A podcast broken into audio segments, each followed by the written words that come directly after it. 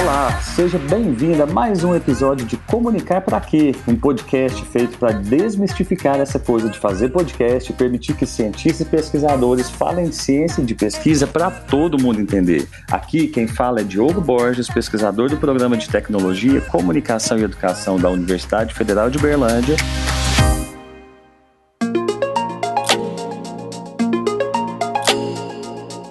E hoje o tema é muito além da mesa redonda. Bate-papo, debate, entrevista educacional, expositivo, responde pergunta, documentário, jornalístico, ficção, jogos, game show, monólogos, palestras, ensaios, storytelling, audiodrama. O, o rádio não se expandiu à toa e a gente tem muito que aprender com ele.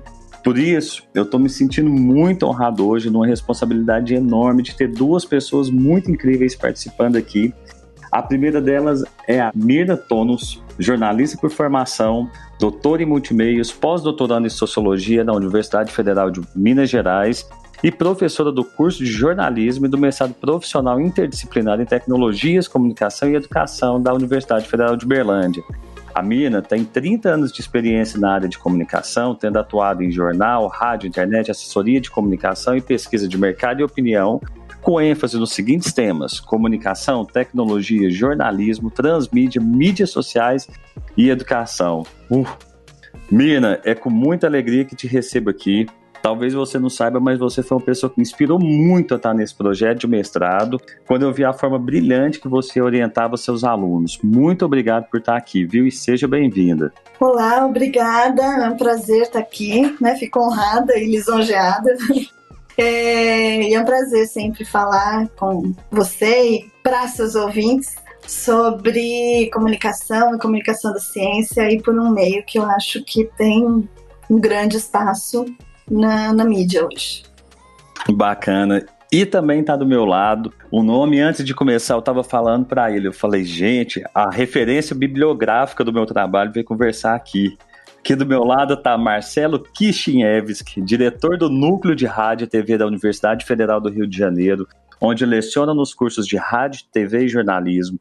É também professor do programa de pós-graduação em Comunicação da Universidade do Estado do Rio de Janeiro, doutor e mestre em Comunicação e Cultura pelo FRJ e bacharel em Jornalismo pela mesma instituição. É o autor de livros como Rádio e Mídias Sociais, Mediações e Interações Radiofônicas em Plataformas Digitais de Comunicação e o Rádio Sem Onda, Convergência Digital e Novos Desafios na Radiodifusão. Seja bem-vindo, Marcelo. Obrigado por doar seu tempo para a gente. Você é uma referência para qualquer brasileiro que pesquisa rádio. É uma honra também contar com você aqui. Obrigado, Diogo. É muito importante para mim, muito especial estar aqui com você, participando do podcast. Um abraço para você e todos que estão nos ouvindo sobre essa discussão importantíssima né, da divulgação científica, tecnológica, de inovação ainda mais nesse contexto que a gente está vivendo, né, no momento de pandemia, de uma pandemia de desinformação, inclusive, né? é isso aí. Pessoal, vou começar é, com a questão importante para a gente refletir aqui. A gente vive um mundo visual, instagramável, posso dizer, para a gente que é um pouquinho mais velho e bem TikTok para uma geração que está chegando aí. E eu queria saber de vocês, por que a informação sonora pode ser uma ferramenta importante na divulgação do trabalho científico? Não, assim, acho que a gente tem uma, uma discussão importantíssima hoje no campo da divulgação de ciência, né, na comunicação científica, que é em relação ao, ao uso dos, das mídias sociais, dos sites de relacionamento. Uh, é importante a gente ter em mente que esse debate está pegando fogo em outros países e aqui, né, tem uma corrente mais tradicional que acha que a gente tem que uh, impor o conhecimento científico pela razão, né? que a gente tem que explicar para o público o que é o fato científico, né? o que é comprovado, o que não é comprovado, né? e isso é uma visão um pouco de cima para baixo. Né?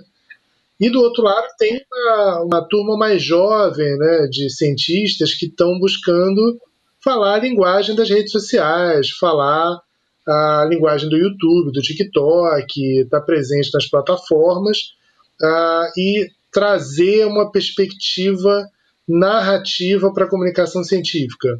Contar histórias, né?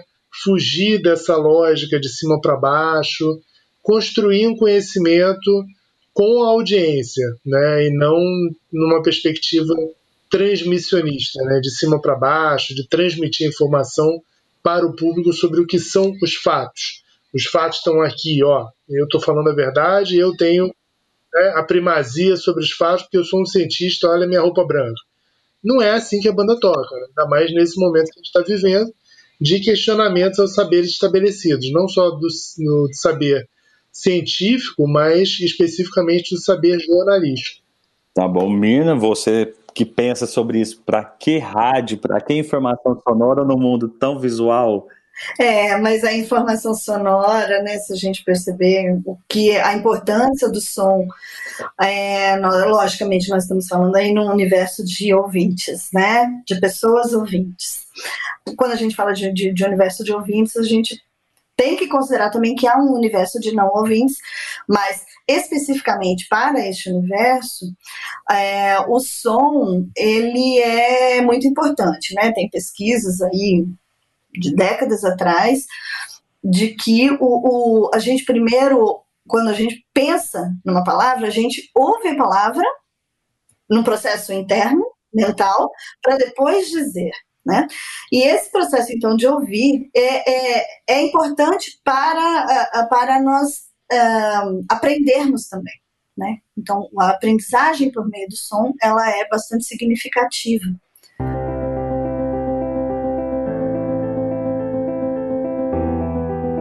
Marcelo, você tinha falado um pouco né, sobre a, a, importância né, da divulgação sonora como um todo. E eu queria entrar aqui dentro, é, porque a gente está falando com quem quer usar essa ferramenta de podcast. E a gente precisa compreender que ele é uma, uma evolução do rádio, ele é uma forma de fazer rádio hoje em dia.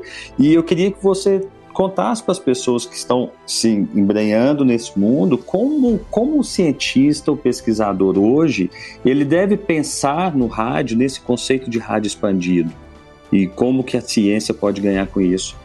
É, essa ideia de rádio expandida é uma ideia que eu venho desenvolvendo aí nos últimos oito, nove anos, né? Eu escrevi sem querer isso num texto, num evento científico, e um colega falou: Ah, você falou de rádio expandida, adorei esse conceito. Eu falei: Ué, eu falei isso?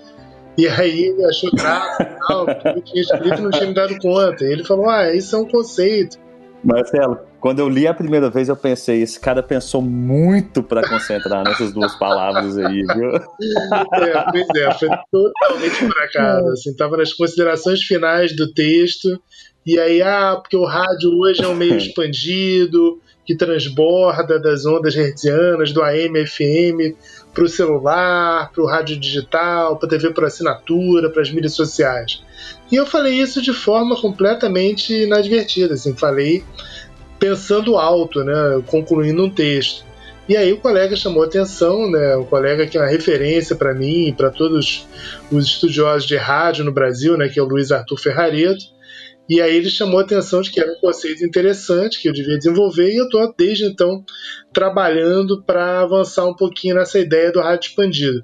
Qual é a ideia geral por trás do, do, conceito de rádio expandido? Que o rádio não é mais só a MFM, né? Ele está em múltiplas plataformas, em múltiplos espaços, né, sendo consumido em diversos dispositivos, no rádio a pilha, no celular, na TV por assinatura quantos gaúchos tem Brasil afora ouvindo a Rádio Gaúcha pela televisão, né? É uma grandeza. Então, assim, você tem isso, isso acontece, né? Você tem esse consumo de rádio em múltiplas plataformas, em múltiplas temporalidades, e isso favorece o surgimento de novas formas de fazer rádio, né? Porque o rádio que existia até os anos 90, antes da internet, era perecível, era fugaz, assim, falou uma vez, se a pessoa não prestou atenção, perdeu, né?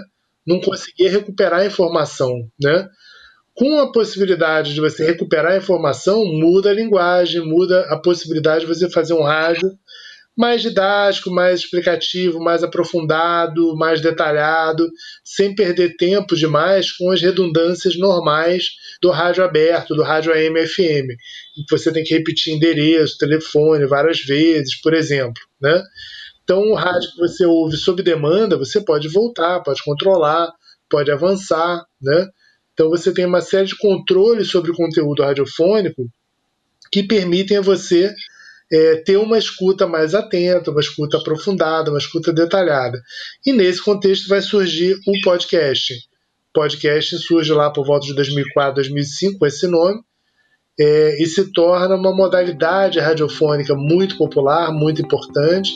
Hoje a gente tem é, podcast mundo afora com milhões de ouvintes, né, com, com assim tem exemplos, a, a Mirna pode falar um pouquinho do Serial, por exemplo, que é um exemplo eu, na verdade, ela foi uma das primeiras pessoas que ouvi falar de Serial né, aqui no Brasil. Ela, ah, adorando, tô adorando esse podcast, o Serial. Serial é um podcast né, de, de investigação criminal americano que a último dado que eu vi estava com mais de 275 milhões de downloads das suas duas primeiras temporadas. Então, assim, 275 milhões de downloads, considerando que tem uma fidelização, tem um número grande de episódios, ok, você está aí falando com 20, 30 milhões de ouvintes. Que programa de rádio hoje em AM ou FM tem uma audiência desse tamanho no mundo? Né? É um Brasil, né? É. O Sírio é tão importante que o New York Times comprou a produtora agora. Né? Anunciou há poucos dias a compra da produtora do Serial. Então isso virou um, um grande nicho, um grande filão é, de mídia sonora, de rádio feito sob demanda, né? como quer que a gente venha chamar essa nova modalidade radiofônica. Então acho que ali tem um filão importantíssimo, permite falar com audiências mais qualificadas, mais atentas ao conteúdo é, e num ambiente transfronteiras, né? Porque a gente pode hoje ouvido mundo afora, né? Não precisa ter a restrição do alcance da antena da rádio na nossa cidade. Quando, quando você fala de, de podcasts como esse, o Serial, e, e, e, outras novas formas de fazer rádio, né? E, e isso faz com que a gente exer, exercite a, a, criatividade. Eu acho que o o fim ele não existe, né? Eu não consigo ver uma limitação para formatos. E daí um dos objetivos desse podcast é contar para as pessoas ou tentar inspirar as pessoas sobre formatos diferentes de podcast que não seja esse exatamente que estamos fazendo aqui, né? De, de mesa redonda.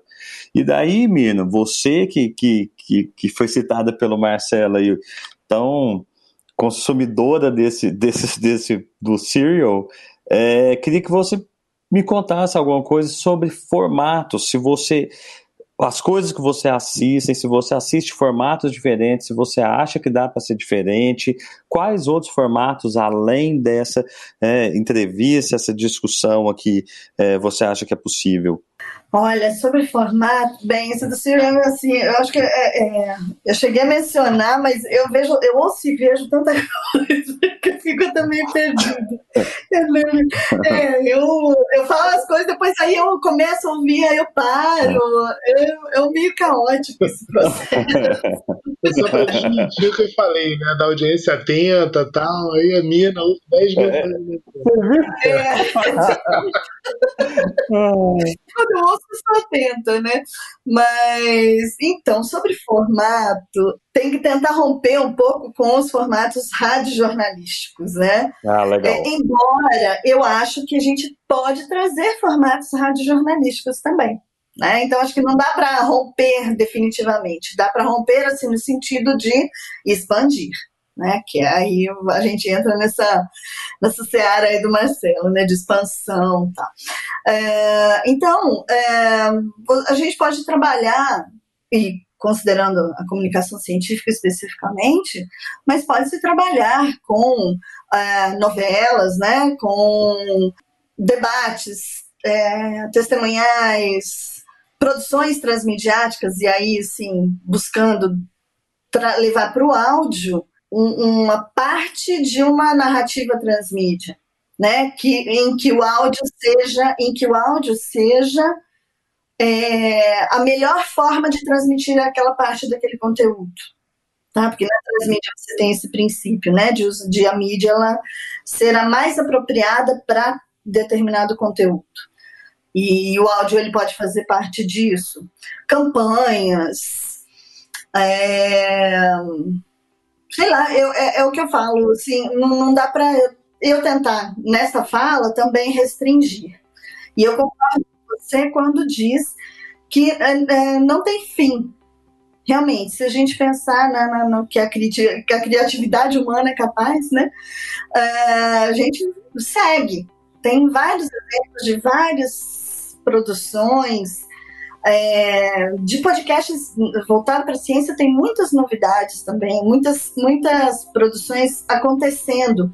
Então, tem produções mais didáticas, que seriam mais é, para orientar as pessoas com essa coisa da pandemia, né? E tem até o da o, material aí que eu, que eu acompanho, que não tem podcast, mas que tem produções nesse sentido, que poderia ter podcast, é, que é a Força Mirek, que é Legal. o que eu estou, inclusive, pesquisando no meu pós-doc.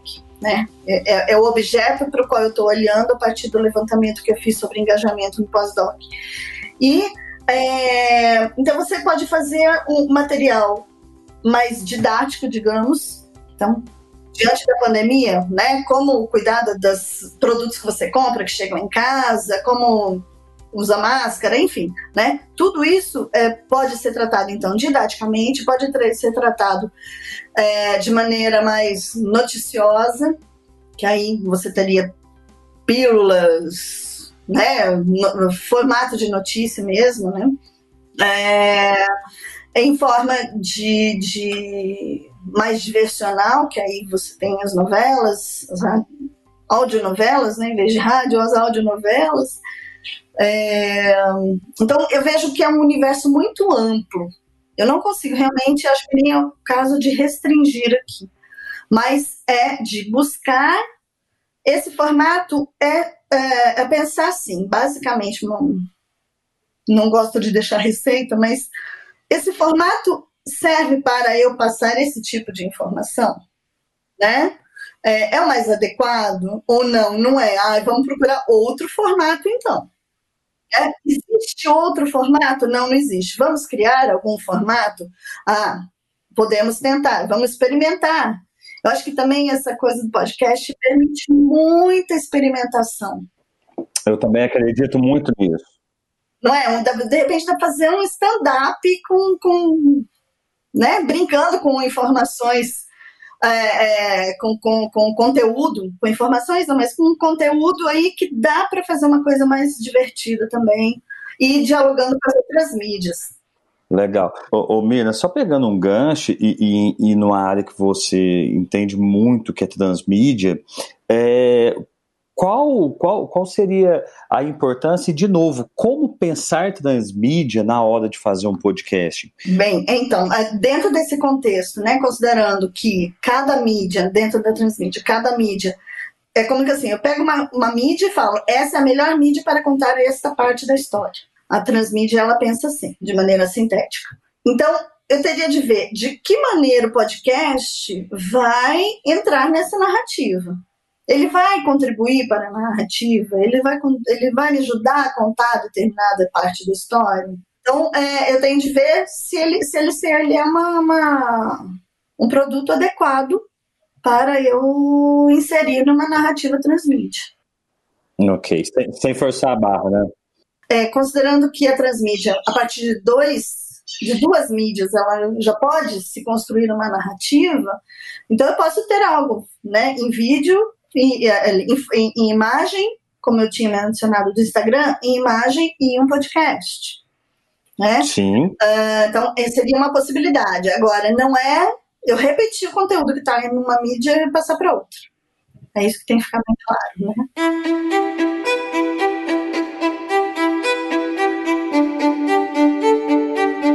Marcelo, você tinha falado sobre um podcast e depois a Mina foi falar sobre o outro que ela está pesquisando, e eu queria aproveitar isso, é, que vocês me dissessem, vocês estão assistindo algum podcast com regularidade? É, quais os nomes deles, quais os formatos deles e por que eles te atraem? Olha, tem muita coisa sendo produzida hoje. Eu tô, na verdade, muito dedicado a fazer podcast, né? Então eu tô sem tempo para ouvir tantos os, os novos que estão surgindo de divulgação científica. Porque talvez um, um, podcast de um assunto vai falar sobre equitação, ele é de um formato que pode inspirar, né? É, muito mais para a gente inspirar as pessoas, não, não, não se atém ao universo uhum, científico. Entendi. É, tem várias coisas. Eu gosto muito da, da, da perspectiva da contação de histórias, né? É, então, assim, eu mergulhei no Projeto Humanos. Ah, sensacional. Né, que eu acho que é um, é um podcast nacional muito é, bem feito e que você tem um uso narrativo, inclusive da, da coisa do não profissional, quer dizer, o não jornalista apresentando um podcast, né? Que é, enfim, o sujeito é historiador, né? E ele, ele conta a história, ele faz pausas, e ele respira.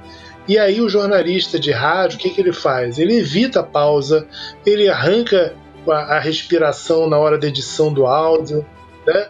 Então, assim, ele mata a perspectiva narrativa daquele produto. Então, acho que, assim, essa, essa libertação de um jeito que a gente se colocava, se impunha de fazer rádio, que era ditada muito pelos padrões do radiojornalismo, eu acho que é uma coisa fantástica, é uma coisa muito enriquecedora. Agora, tem potencialidades muito grandes, tem coisas muito legais que podem ser feitas. Eu estou mesmo brincando com isso em relação ao podcast que eu estou desenvolvendo na Rádio FRJ para as comemorações do centenário do FRJ. Né? A universidade está fazendo 100 anos e a gente está desenvolvendo um podcast chamado UFRJ mais 100, que é pensar o futuro, apontando para os próximos 100 anos, né? Ah, em termos de fronteiras da ciência. O que, que vai ser o mundo dos próximos 100 anos, né? Como que a gente vai pensar, projetar, conceber, né, testar em laboratório esse futuro dos próximos 100 anos. E a gente está brincando muito com essa coisa da, da linguagem narrativa e também com dramatizações. Então, assim, a gente tem logo já um piloto feito com, com uma dramatização muito divertida falando sobre fake news, sobre desinformação, né, um papo de família, né, de uma sobrinha com uma tia, sobre desinformação em relação ao Covid, que introduz o assunto. Então você tem uma dramatização, tem um esquete humorístico, né, é uma forma de você fugir daquela convenção, daquela linguagem mais convencional do radionalismo, que é aquela linguagem referencial, a contar os fatos, né, numa linguagem expositiva, né? A narrativa trabalha com uma outra perspectiva, é contar a história é, da forma mais atraente possível. E eu acho que assim, ciência tem que ser sexy hoje, né? Para se contrapor ao discurso atraente que você tem das mentiras, das, né, das fake news nas redes sociais, circulando em larga escala. O discurso do, do terraplanismo, do, da gripezinha, é um discurso atraente, né? Ele foi concebido de uma forma de potencial de circulação. É o que o, o, o, Jenkins, né, a Green Ford vão chamar de é, spreadability, né, que é um palavrão em inglês e em português pior ainda, que seria uma coisa como espalhabilidade, né? Mas é isso, a mídia precisa ser espalhável, né? E o, o áudio precisa ser é, compartilhável em larga escala para ter um alcance, para ter um impacto. E a gente tem que fazer isso com ciência, né? não com desinformação. A desinformação está fazendo isso nadando de braçada, fazendo isso muito bem feito. O que a gente tem que fazer é contrapor o discurso do saber científico com uma forma atraente, que sensibilize um grande público. Eu, eu, eu acho sensacional a sua fala, mas eu, eu fico vendo uma distância entre a realidade do pesquisador, que provavelmente nos ouve, e esse olhar nosso, que é do universo da comunicação. Acaba que existe um, um, uma forma de pensar que talvez a falta de seriedade pode significar a falta de profissionalismo e, consequentemente, falta de rigor, de critério ci científico na, na pesquisa. E aí eu queria saber que recado que vocês podem dar pro, para os pesquisadores para que eles compreendam que é possível sim falar de forma leve. Adorei mais esse termo, viu, Marcelo? É, é, é Não sei se isso brotou agora, se você pensou muito, mas que a ciência é. tem que ser sexy é muito bom, sabe? Isso pode ser o é. próximo livro, a ciência sexy. E daí, é... e daí, assim, a, a, como que a gente encoraja o pesquisador que não é um profissional de comunicação a falar, cara, é, se sua ciência for contada de forma mais sedutora, ela tem mais chance de, de funcionar. Porque, por enquanto, o terraplanismo está ganhando. Como a gente fala com esse cara isso? É um desafio, né? É um desafio porque tem gente que acha que, ah, não, eu tô do lado da, da verdade. Então eu não tenho que falar de forma atraente para me nivelar a galera das redes sociais. E tá errado. A gente tem que estar tá falando ali nas redes sociais. Não estar nas redes sociais, né? É um, é um erro é deixar os terraplanistas sozinhos. Não, não é uma escolha estar em redes sociais? Não é. Eu acho que a gente tem a obrigação hoje de estar lá. Tenho a obrigação de falar claro, de falar de modo simples, de apresentar as nossas pesquisas de forma atraente, fazer ciência de um modo sexy, sim, né, para ser ouvido em larga escala, ter uma audiência é, grande né? Porque senão a gente não atinge o grande público. E aí, gente que produz ciência sem o menor rigor, eventualmente vai atingir o grande público, né? Então, assim, é, sim, pseudociência sim. vai atingir o grande público, porque apresentou de uma forma atraente. Então a gente tem que se contrapor e tem que estar presente na mídia regular, na mídia de referência e nas mídias sociais. A mídia de referência abriu espaço para cientistas como nunca agora com a pandemia. Isso é um dado positivo, é um dado importante. Uhum. Né? Mas o cientista continua pouco presente nas mídias sociais. Né?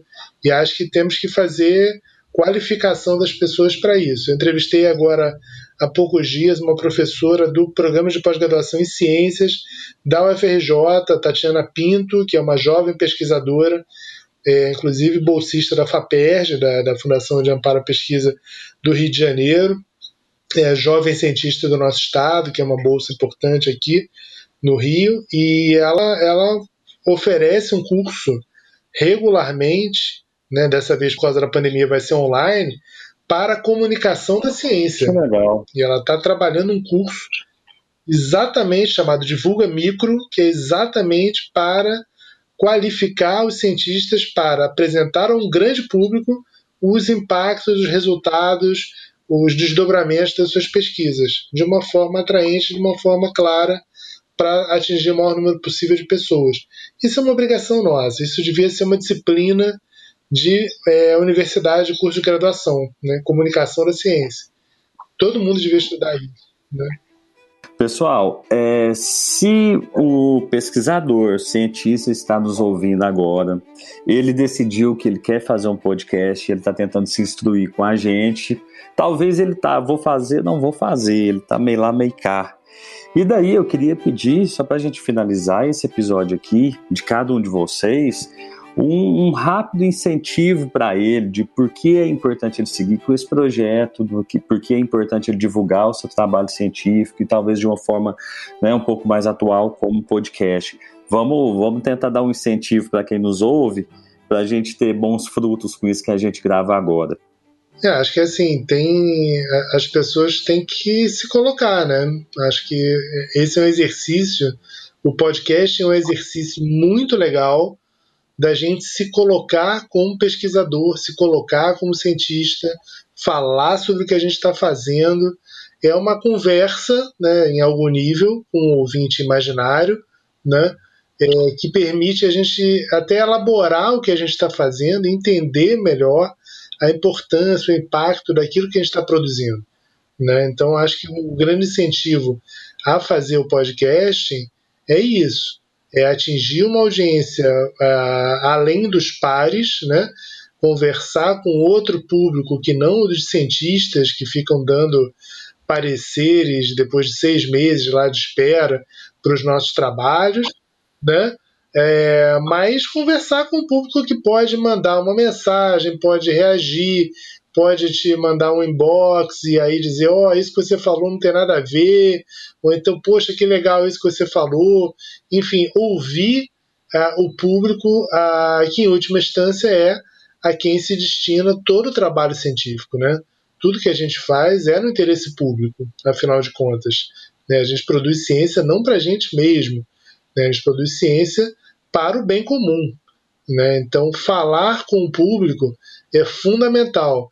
E acho que o podcast, finalizando, tem essa possibilidade, traz essa possibilidade do pesquisador se colocar, se humanizar, né? se colocar como uma pessoa comum, né? que enfrenta problemas, obstáculos, desafios. Isso é fundamental que as pessoas percebam que a ciência não é uma coisa exata no sentido de que ah, isso daqui é irrefutável. Não. Ciência é risco, ciência é se envolver, é fazer apostas, é fazer ah, investimentos em coisas que eventualmente não vão dar certo, né? É se frustrar, é atingir resultados aquém do esperado, mas isso vai permitir que, como um todo, o conhecimento científico avance.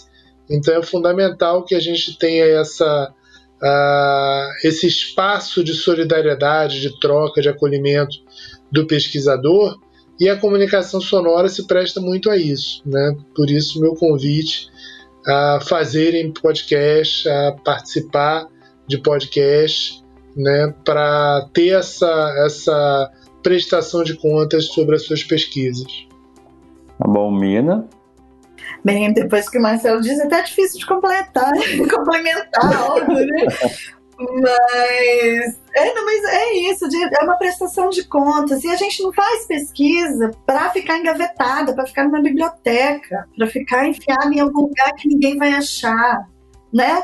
Nós fazemos pesquisa, nós fazemos pesquisa para exatamente para o público. Nós chegamos até onde chegamos por causa de pesquisas e que foram até questionadas, o questionamento de pesquisas dos achados, né, e do que você, do que a gente discute, a, a, o questionamento daquilo é enriquecedor. Então, quando se eu tenho, por exemplo, né, posto um podcast e tenho esse feedback dos, dos ouvintes, é, é riquíssimo, porque aí ele pode me causar pensamentos assim, provoca provocações para eu aprimorar o que estou fazendo. E normalmente isso se faz entre os pares, mas não é, não são só os pares que têm condições de questionar. Né? Eu acho que é isso que o Marcelo disse. As pessoas podem contribuir enormemente para o crescimento da ciência, para o desenvolvimento da ciência. Então, pega o seu gravador de telefone, né? Pega o seu. Não precisa uhum. de, de, grandes equipamentos para fazer um podcast. Pega o seu telefone, é, grave, distribua para as pessoas ouvirem, né? Para ver se o que, que acharam. Acho que também é, o cientista também não ter medo de pedir opinião alheia sobre o que ele está comunicando. Bacana, bacana mesmo né? Com profissionais mesmo, ou com colegas, com a família, com amigos, enfim. Dissemine isso e veja o que, o que rola a partir daí, o que, que surge. Acho que é isso que vai também pode enriquecer e surgirem ideias interessantes de podcast que nem se pensaram. Legal, Mina. É, é interessante, a gente começa um podcast falando sobre formatos, sobre formas, e a gente termina com essa frase sua, que talvez um, um bom conteúdo pode sobrepor as formas, o importante é fazer. Né? O importante é fazer, experimentar, é, tentativa e erro. O Marcelo tinha falado ciência, é isso. E eu acho que a gente não pode ficar fazendo ciência para gaveta. Tá? Pessoal, mais uma vez, é, eu quero agradecer a disponibilidade de vocês em meio à pandemia para estar aqui gravando isso, a participação há tanto conhecimento de vocês. Então, obrigado de coração, Mirna Tonos, que, que já me inspirou tanto e foi tão parceira, e é uma parceira que, que, que me ajuda tanto. Obrigado, Marcelo Kishinevski. É uma honra te ter aqui, é uma honra saber pronunciar seu nome corretamente. É uma honra mesmo. Muito obrigado. E a gente encerra aqui mais um episódio de Comunicar para quê? Como descomplicar para todo mundo aprender. Até os próximos.